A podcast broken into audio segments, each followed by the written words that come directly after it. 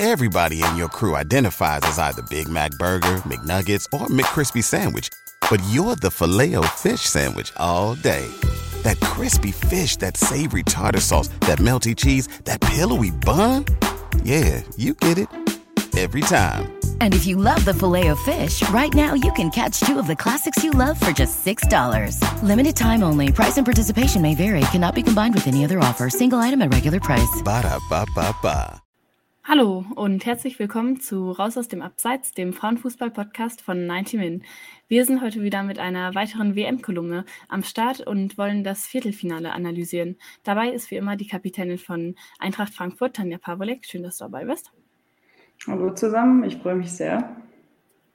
Und Adriana, meine geschätzte Kollegin von 90 Min. Hallo Adriana. Hi, diesmal auch wieder mit Bild. Ja, noch besser. Und wir schauen auf ähm, das sehr spannende Achtel, äh, Viertelfinale. Und jetzt ähm, kommt auch schon das Halbfinale und ich finde es krass, äh, wie schnell die WM vergangen ist. Noch vier Spiele jetzt einfach. Ähm, wie hast du das wahrgenommen, Adriana? Ja, also für mich geht das auch viel zu schnell alles vorbei. Es fühlt sich ein bisschen so an, als würde es jetzt gerade erst richtig losgehen mit den richtig spannenden Partien und man fiebert richtig mit mit den Mannschaften, obwohl Deutschland rausgefallen ist und ja, freue mich einfach auf die letzten Spiele und hoffe, dass ich alle komplett anschauen kann. Ja, auf jeden Fall. Also jetzt gab es auch wieder zweimal Verlängerung, einmal Elfmeterschießen und es waren ja eigentlich alle Spiele super eng. Das fand ich echt gut. Also es gab jedes Mal nur einen Torunterschied und es war nie so, dass man gesagt hätte, okay, der eine, das eine Team war wirklich so haushoch überlegen, dass es gar nicht hätte anders ausgehen können. Das war schon super cool. Ähm, Tanja, hattest du ein Spiel, was äh, was du besonders äh, intensiv verfolgt hast oder was dir besonders gefallen hat? Ja, das natürlich vom Gastgeber Australien, Frankreich. Ähm, natürlich sympathisiere ich so ein bisschen für Australien und äh, das war natürlich ein packendes Spiel, also von vorne bis hinten ähm, die normale Spielzeit, die Verlängerung, aber auch das Elfmeterschießen. Also hat irgendwie alles mitgebracht für einen Fan und deshalb war es äh, mega cool zu schauen und äh, hat also richtig viel Spaß gemacht, die Emotionen auch auf dem Platz zu sehen. Ja, war auch ein extrem ausgeglichenes Spiel, finde ich. Ähm, beide hatten so ihre Phasen, wo sie, wo sie sehr gefährlich waren. Australien hatte einmal eine super Chance, wo es fast auf der Linie geklärt wurde. Dann ein Tor von Frankreich, was aberkannt wurde. Also ähm, das ist einfach toll, dass die Spiele jetzt auf dem Niveau auch sind und dass ähm, eben so viele Teams da jetzt ähm, so ähnlich drauf sind. Und trotzdem hat irgendwie das Team, was wir vielleicht am höchsten eingeschätzt haben, vor diesem Viertelfinale ähm, verloren, nämlich Japan mit 1 zu 2 gegen Schweden.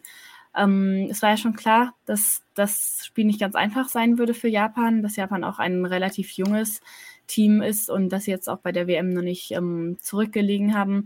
Und ähm, das haben wir in der letzten Folge auch schon so ein bisschen besprochen. Aber trotzdem hat es die meisten ähm, vielleicht ein bisschen überrascht, wie chancenlos ähm, sie wirkten gegen Schweden, zumindest bis zur 60. Minute. Ab dann haben sie sich, finde ich, deutlich gesteigert. Hast du das auch so gesehen, Adriane? Ja, auf jeden Fall. Also du hast ja auch einen Artikel dazu geschrieben, der finde ich gut dazu passt, das ähm, Spiel der Gegensätze. Und ich finde, das hat in dem Fall Schweden auf jeden Fall weitergeholfen. Gerade dieses, ähm, ja, bei den Standards, dass sie so stark sind. Man hat gesehen, bei beiden Toren waren auch wieder Standards, das eine nach einer Ecke, das andere ein Elfmeter. Ähm, und gerade dann so eine wie Amanda Illestedt, dass man die hat, äh, Verteidigerin, die schon vier Tore in dem Turnier geschossen hat. Das ist natürlich dann ideal, aber auch ähm, wie das taktisch insgesamt angegangen war gegen gegen Japan. Also ähm, sowohl physisch und auch, ähm, ja, auch im, im, Mittelfeld extrem gut zugestellt, dass sie immer wieder über Außen spielen mussten. Dieses, dass sie dieses Spiel, dieses, was Japan bisher gemacht hat, gar nicht richtig auf, aus, ähm, äh, aufziehen konnten und natürlich auch zu extrem wenig Chancen gekommen sind. Und da hilft auch jede e-, Effizienz nicht weiter, haben da keine Tore geschossen und sind eben erst, wie du gesagt hast, um die 60., 70. Minute richtig ins Spiel gekommen. Und ähm, ja, fand es ein bisschen schade für, für Japan, dass sie, ja, dass es für sie zu Ende ist, weil sie mir spielerisch am besten, fand ich, in dem Turnier bisher gefallen haben. Ähm, aber man muss auch klar sagen, dass Schweden das absolut verdient dann auch gewonnen hat.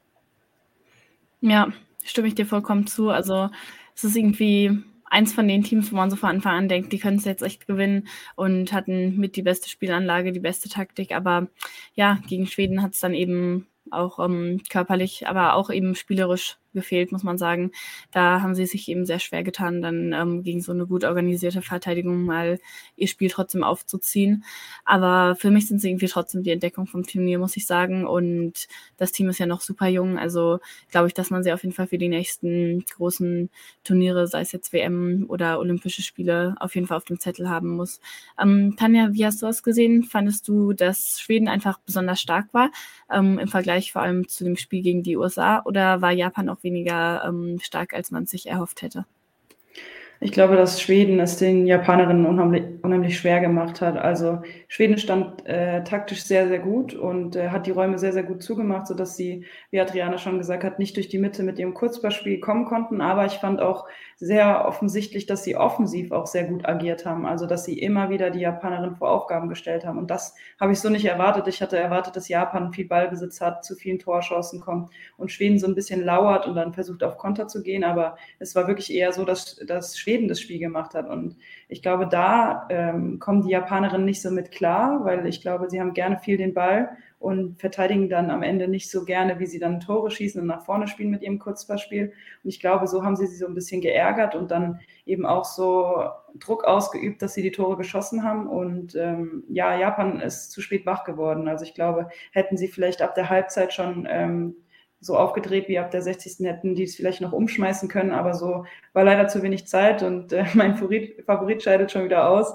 Also ich tippe immer falsch, aber ähm, ja, ist sehr schade, weil sie, wie ihr es gesagt habt, ein sehr gutes Team haben. Ja, es ist wirklich super schwer zu tippen. Ähm, ich lag da auch schon sehr, sehr oft falsch. Ich hätte das auch tatsächlich eher so eingeschätzt, dass Schweden Japan ein bisschen mehr den Ball über, überlässt. Also da war ich auch ein ähm, bisschen überrascht. Aber Japan hat ja eigentlich auch schon gezeigt, dass sie es auch ähm, können, wenn, wenn das andere Team mehr den Ball hat. Also beim Spanien-Spiel haben sie es ja eigentlich sehr gut gemacht in dieser Konterrolle. Aber das lag halt eben auch daran, dass Spanien da sehr, sehr offensiv stand mit den Außenverteidigerinnen sehr hoch und da einfach extrem viel Platz hinten gelassen hat. Und Schweden hat es geschafft, sie irgendwie in der, äh, in der Hälfte teilweise wirklich einzuschnüren und da zu dominieren, also wirklich sehr beeindruckend. Aber gleichzeitig war die Restverteidigung ähm, ziemlich gut und jedes Mal, wenn Japan versucht hat, einen Konter zu fahren, ähm, haben sie es sehr schnell geschafft, die Spielerinnen da wieder hinter den Ball zu kriegen, ähm, sodass eigentlich nicht wirklich viele von diesen ähm, Überzahlsituationen oder eins gegen eins Situationen entstanden sind, finde ich. Ähm, Adriana, Schweden hat ähm, in den letzten Jahren viele, viele gute Turniere gespielt, stand auch ähm, bei den Olympischen Spielen zum Beispiel im Finale. Man spricht auch gerne so ein bisschen von so einer goldenen Generation. Ähm, viele Spielerinnen, die jetzt so Ende 20, ähm, Anfang 30 sind. Wie schätzt du deren Chancen auf den Titel denn jetzt ein? Ich würde sagen, die sind schon auf jeden Fall sehr groß. Ich meine, in der nächsten Runde wartet zwar ein extrem starker Gegner mit Spanien, aber vielleicht dadurch, dass sie sich schon ein bisschen ähneln vom Spielstil her wie Japan, vielleicht hat dann findet Schweden dann auch wieder eine gute Antwort darauf. Und ähm, wie ihr vorher schon gesagt habt, also im, im, Vergleich zum Spiel gegen die USA haben sie sich enorm gesteigert, waren extrem diszipliniert hinten in der Abwehr und haben dann vorne ihre Tore gemacht.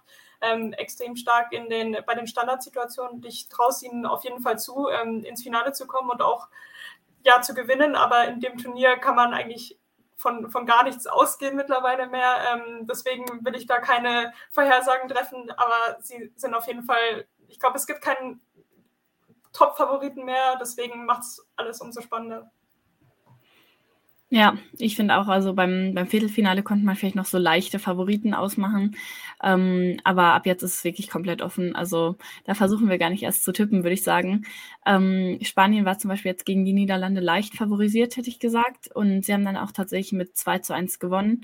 Ähm, allerdings ähm, war es dann doch noch ein bisschen spannender, als, als es lange Zeit aussah. Ähm, und das Spiel ist dann in die Verlängerung gegangen. Tanja, ähm, wie fandest du diesen Auftritt von Spanien? Also eigentlich war ich ähm, sehr überrascht, wie dominierend Spanien war. Also klar ist Spanien dominierend, aber dass die Niederlande das zugelassen hat, ähm, weil ich sie eigentlich auch sehr spielstark eingeschätzt habe. Aber ich fand, dass Spanien über die volle Spielzeit das äh, Spiel unter Kontrolle hatte und dass die Niederlande wirklich wenig getan hat, um irgendwas beim Spiel beizutragen. Also immer von hinten den langen Ball und dann versuchen, über die schnellen Außen zu kommen. Das war ein bisschen wenig, vor allem weil ich ähm, sie kenne und sehr gut weiß, wie, wie gut sie ähm, in der Mitte spielen können, weil wir mit Polen schon gegen sie gespielt haben und es unheimlich schwer ist, gegen sie zu verteidigen. Aber das kam eh, eh viel zu selten. Und deshalb hat Spanien eben auch Räume gehabt, hat ihr Kurzballspiel spielen lassen. Und das Einzige, was gefehlt hat, war halt ein Tor. Und ich, meiner Meinung nach war es deshalb so spannend. Das hätte vorher schon entschieden sein können, aber so geht's halt in die Verlängerung und dann hätte es sogar noch ähm, für die Niederlande ausgehen können. Also ja, ich denke, Spanien ist auf jeden Fall verdient weitergekommen, aber sie hätten es nicht so spannend machen können. Die Chancenverwertung ist da ja auch schon länger ein Thema, war auch bei der EM letztes Jahr so ein bisschen so. Ähm, eine wichtige Mittelfeldspielerin hat ja auch gefehlt mit Danielle van der Donk, die gelb gesperrt war. Vielleicht hat das so ein bisschen eine Rolle gespielt. Ähm, ich persönlich finde, dass sie eine super Spielerin ist und ähm, auch sehr, sehr ballsicher und tolle Pässe spielt. Ähm, vielleicht hat sie den Niederlanden da so ein bisschen gefehlt, aber auch mit ihr glaube ich, dass das Spiel nicht nicht grundlegend anders gewesen wäre, weil Spanien das wirklich sehr gut aufgezogen hat. Und es war schon sehr glücklich für die Niederlande, finde ich, ähm, dass sie sich dann doch noch in die Nachspielzeit, äh, in die Verlängerung retten konnten. Aber ja, du hast es ja schon gesagt, Tanja, fast hätte sich das Spiel dann nochmal komplett umgedreht. Ähm, sie hatten da zwei Superchancen von Linet Behrenstein, die eigentlich immer wieder gesucht wurde, fast als einzige mit langen Pässen. Also die Niederlande standen da wirklich sehr tief teilweise und wollten dann einfach nur den Ball zu ihr kloppen. Und fast hätte es noch geklappt, aber dann konnte sie Spanien sie auf, auskontern und Salma Paraluelo war es dann, die sie ins Halbfinale geschossen hat. Ähm, Adriana, du hast jetzt eben schon ein bisschen über Schweden gesprochen. Ähm, Spanien wird dann vermutlich wieder den Ballbesitz dominieren. Was müssen sie denn machen, um gegen Schweden zu gewinnen? Und ähm, ja, was, was wird sich vielleicht auch ändern im Vergleich zum Spiel gegen die Niederlande?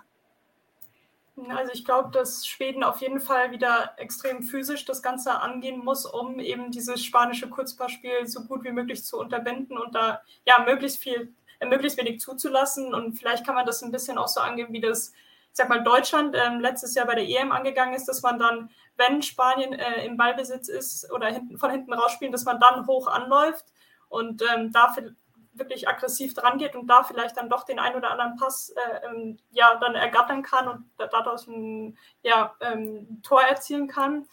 Aber natürlich ist dann extrem schwierig, weil man dann wieder in Konter laufen könnte. Und gerade solche Spieler wie Parajuelo sind da extrem, extrem schnell auch auf den Außen. Ähm, aber wir haben ja auch schon gesehen, dass gegen Japan das Schweden das trotzdem gut auf die Reihe bekommen hat und dann die Konter schnell unterbunden hat deswegen sich auch da ja ne, ne, auf jeden Fall eine Chance bei ihnen, aber ich glaube auf jeden Fall, dass Spanien deutlich mehr Spielanteile haben wird als Japan in dem Spiel. Tanja, hast du einen Favoriten für dieses erste Halbfinale? Wie wird es sich gestalten spielerisch? Puh, also ich glaube, ähm, Spanien wird schon das Spiel machen. Das ist ja auch ihre Art, Fußball zu spielen. Aber ich glaube, Schweden wird es ähm, sehr mannschaftlich verteidigen und alles reinwerfen. Und sie haben eben auch die spielerische Qualität. Und ich glaube, im Endeffekt wird sich Schweden durchsetzen aufgrund der Physis und vielleicht auch aufgrund der Kaltschnäuzigkeit, weil es irgendwie bei Spanien noch ein bisschen fehlt. Und ähm, ja, sie haben ein super Turnier gespielt und ich würde es ihnen definitiv auch gönnen. Ja, wir sind auf jeden Fall gespannt. Jetzt geht es endgültig in die Phase, wo auch ähm, sehr kleine, kleine Details entscheiden. Das sieht man ja und hat man auch schon beim Viertelfinale gesehen, ähm, dass wirklich eine Aktion da auch auf den, den ganzen Spielverlauf schon auf den Kopf stellen kann. Und ähm, ja, wir blicken vielleicht mal auf die andere Seite vom Turnierbaum. Da hat England mit 2 zu 1 gegen Kolumbien gewonnen und mussten dabei aber ziemlich früh ähm, einen Schock hinnehmen weil sie lange eigentlich dominiert haben, aber dann doch das 0 zu 1 ähm, kassiert haben. Nachher konnten sie dann das Spiel noch drehen. Adriana, ähm, findest du, das Spiel war schon eine Steigerung im Vergleich zu dem ähm, Achtelfinale gegen Nigeria? Ich finde es ein bisschen schwer zu sagen. Also sie haben ja insgesamt schon das Spiel dominiert, wie du gesagt hast, aber ich fand trotzdem, dass sie noch immer nicht richtig überzeugt haben. Also das einzige Spiel, da wo ich wirklich ähm, ja, fand, dass sie gut gespielt haben, war bisher gegen China, da wo unter anderem dann auch Lauren James eben extrem aufgedreht ist und äh, sehr gut gespielt hat und ähm, ich glaube zwei Tore, zwei Assists sowas gemacht hat. Und äh, gerade sie fehlt natürlich den Engländern aktuell, weil sie zwei Spiele Sperre erhalten hat und erst wieder theoretisch im Finale spielen könnte. Und ich finde, das hat man äh, in England dann auch deutlich angesehen, dass da nochmal die Kreativzentrale da äh, vorne im Mittelfeld gefehlt hat. Ähm, zwar haben sie dann auch gute Chancen zum Teil erarbeiten können, aber ich fand trotzdem, dass sie vorne nicht diese, diese Durch, Durchschlagskraft haben. Also ähm, obwohl Alessia Russo dann auch in, das Tor, das Entscheidende geschossen hat, fand ich trotzdem, dass sie irgendwie noch nicht so ganz in, komplett in diese, diese Mannschaft integriert ist, wie das zum Beispiel eine Ellen White war. Und ähm, kann man nur hoffen, dass sie eben durch dieses Tor jetzt vielleicht noch ein bisschen mehr Selbstvertrauen getankt hat für das nächste Spiel.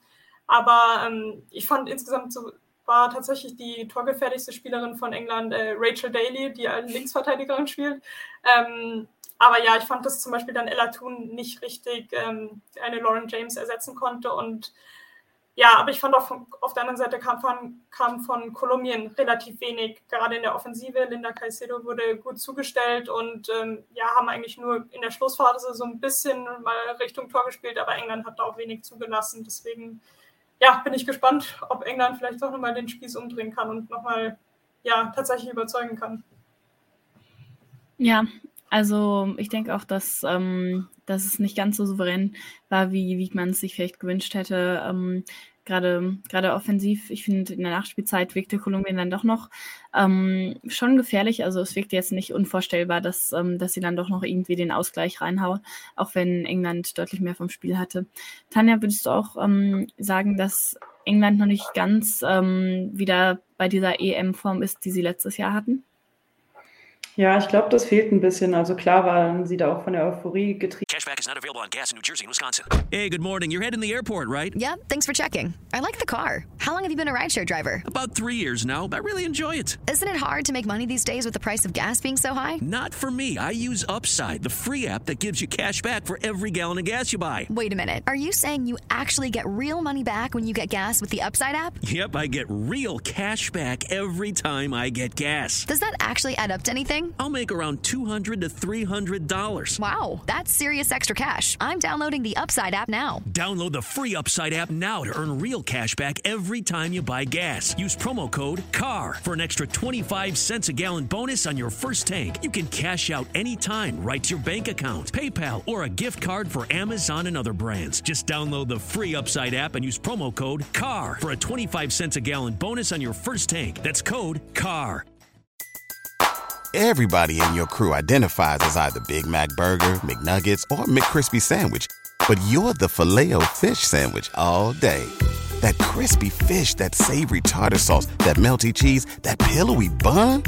Yeah, you get it every time. And if you love the filet of fish, right now you can catch two of the classics you love for just $6. Limited time only. Price and participation may vary. Cannot be combined with any other offer. Single item at regular price. Ba da ba ba ba. In England ähm, spielen zu können und keine Verletzte auch zu haben, da fehlt ja auch ein bisschen so eine Achse von Spielerinnen, die auch bei dem Erfolg äh, letztes Jahr dabei waren. Also von daher tun sie sich sehr, sehr schwer und ähm, ja, ich glaube, wir hatten so ein bisschen gedacht, dass sie sich vielleicht so in den Flow spielen, was ich aber noch nicht so richtig sehen kann, weil sie sich eben sehr, sehr schwer tun. Und ähm, ja, ich bin jetzt gespannt, wie sie gegen Australien spielen. Ähm, da hat Australien ja wieder den Heimvorteil. Ähm, ich hoffe, dass sie da eben noch mal ein bisschen kreativer werden und eben auch das volle Potenzial ausschöpfen, was sie eben auch in den einzelnen Spielerinnen haben. Weil egal, ob die von der Bank kommen oder von Anfang an spielen, sie haben ja wirklich unheimlich gute Qualitäten und äh, sie müssen es halt irgendwie nur auf auf den Platz bekommen als Mannschaft zusammen und die richtigen Ideen finden und ähm,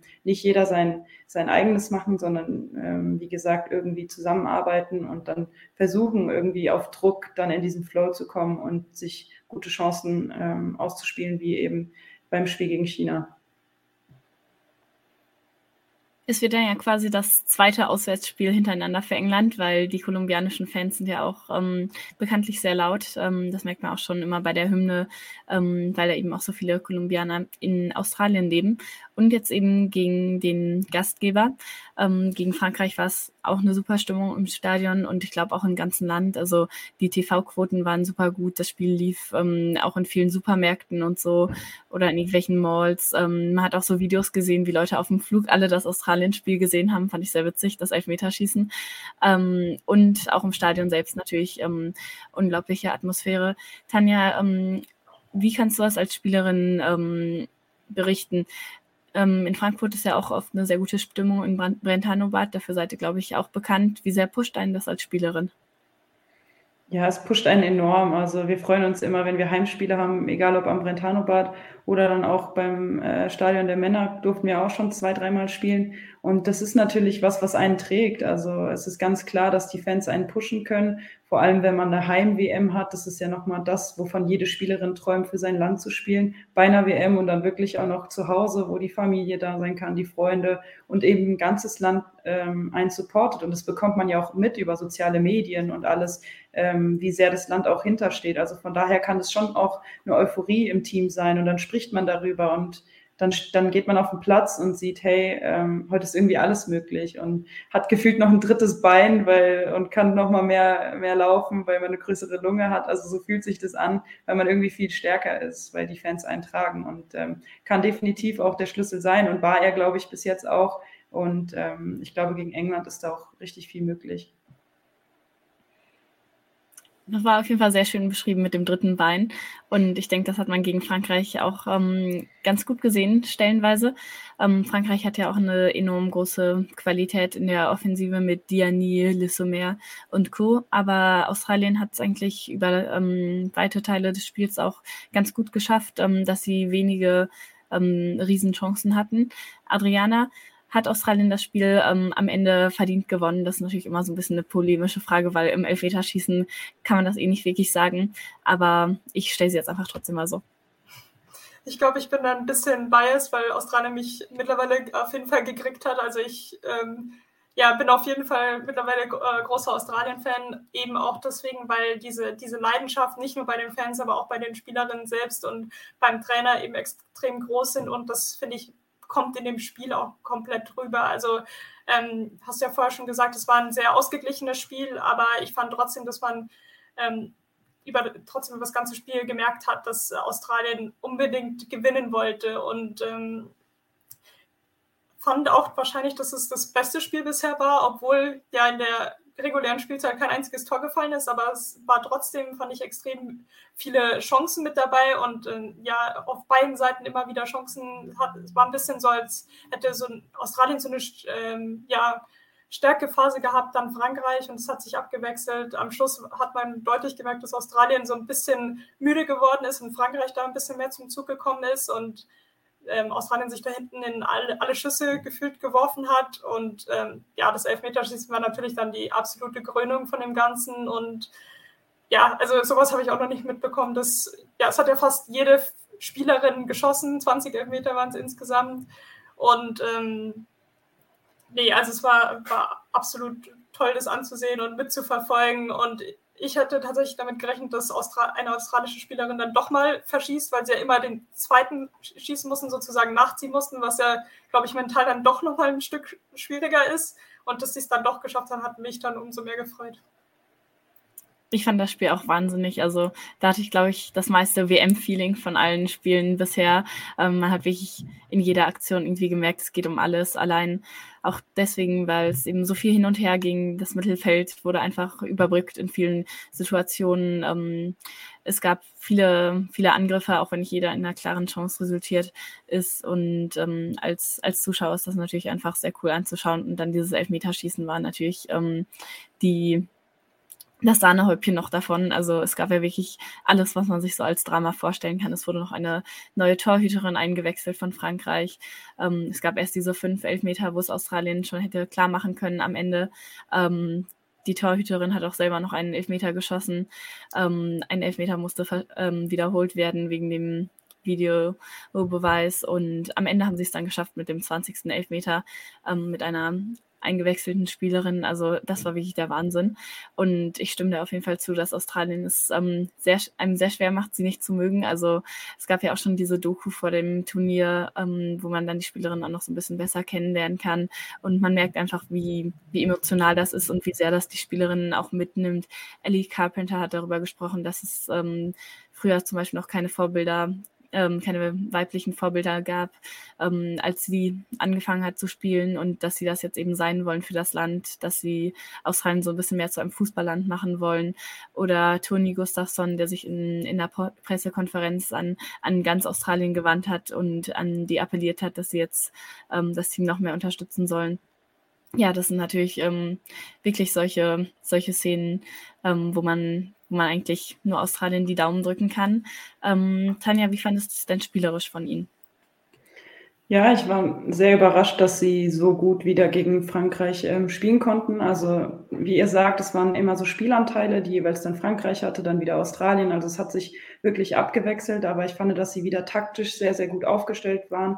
Vor allem die Innenverteidigung hat da eigentlich alles weggeräumt, was man wegräumen konnte. Also da hatte ich überhaupt keine Angst, dass da irgendein Ball durchkommt und richtig gefährlich wird. Und nach vorne hin haben sie auch unheimlich ähm, gute Spielerinnen, die da wirklich Tempo über Außen auch machen und auch spielerisch richtig gute Aktionen hatten. Also von daher haben sie mich wieder kämpferisch mit ihren Emotionen überzeugt, aber vor allem auch spielerisch, ähm, was die drauf haben und wie die, glaube ich, funktionieren und auch sich mittlerweile so gut kennen, dass sie genau die Stärken und Schwächen einander wissen und dann genau sagen können, ähm, was sie in der Situation brauchen und wo die jeweilige Spielerin hinrennt. Also ich glaube, das ist schon sehr, sehr gut ähm, eingespielt und dadurch kommt auch dieser Erfolg, weil sie eben ähm, diese spielerische Qualität haben, die taktisch, die taktisch klugen Dinge, die sie machen, aber auch die Individualität.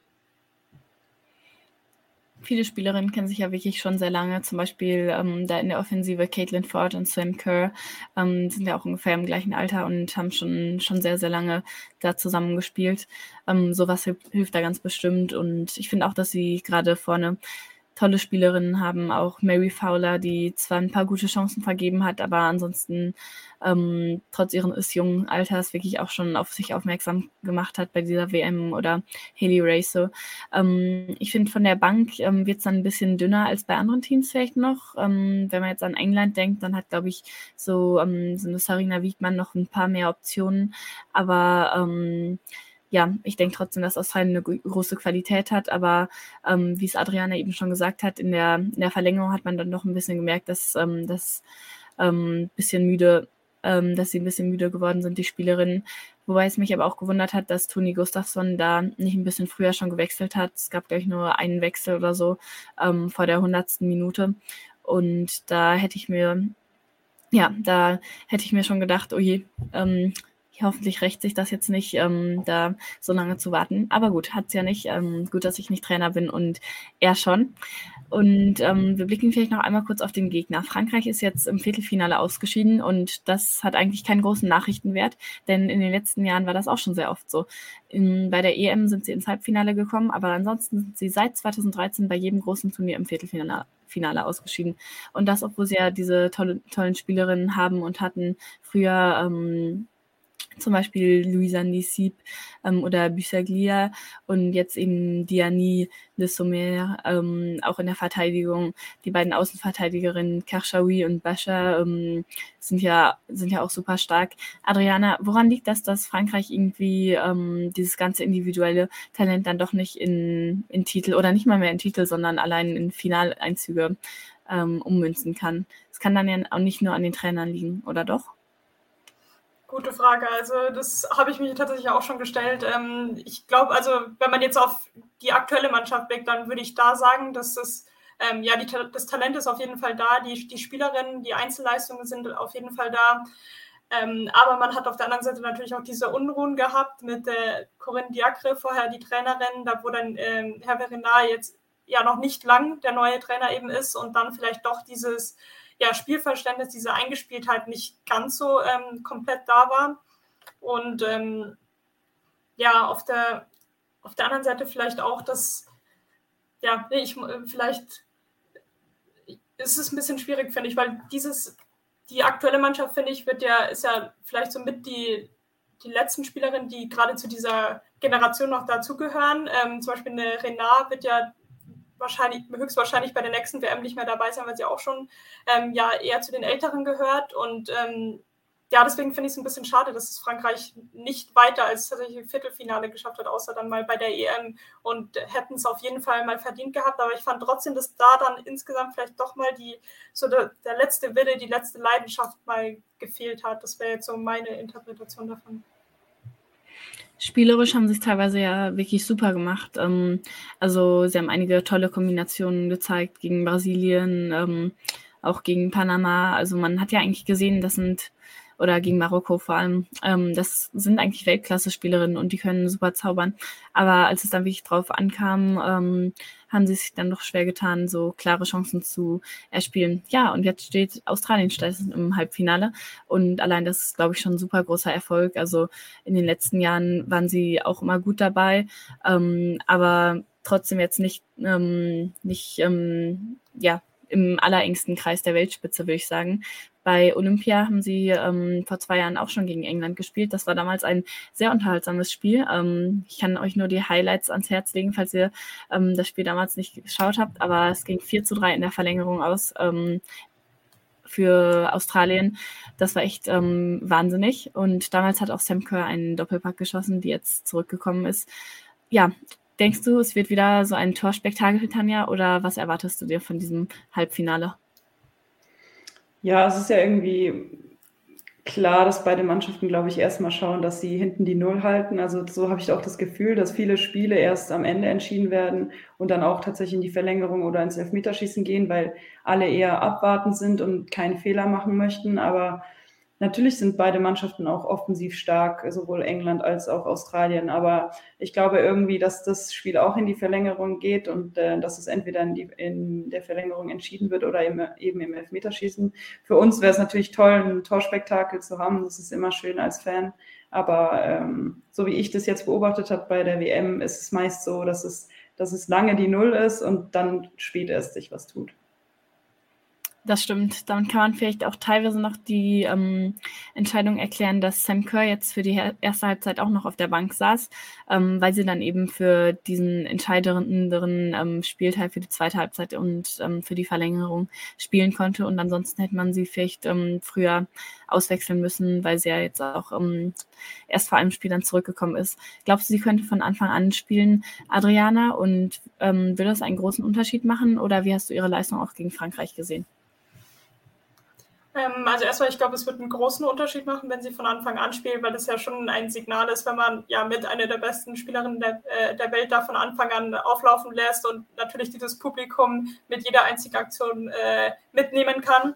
Und deswegen könnte ich mir auch gut vorstellen, dass sie von Anfang an spielt. Sie hat jetzt in den letzten Spielen so jeweils ein bisschen mehr Spielanteile bekommen, ein bisschen mehr Spielzeit und deswegen könnte ich mir gut vorstellen, dass es jetzt endlich der, der Zeitpunkt gekommen ist, dass sie auch von Anfang an mit dabei ist. Und ähm, ja, das ist natürlich auch deswegen interessant, weil die sich ja auch äh, kennt, äh, kennt ja gut die Spielerinnen von England, weil sie ja auch in der WSL spielt. Insgesamt von Australien ja ähm, viele in der WSL tätig. Deswegen glaube ich, ja, das ist extrem ja, ähm, intensive Duelle werden, ähm, weil man sich eben so gut kennt. Aber das macht es, glaube ich, umso, umso spannender zu verfolgen.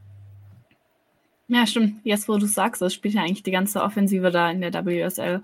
Ähm, auch Fowler, Ford, Race noch ähm, bis vor kurzem, die jetzt zu Real Madrid gewechselt ist. Also mal schauen, ähm, ob das dann vielleicht einen Unterschied macht.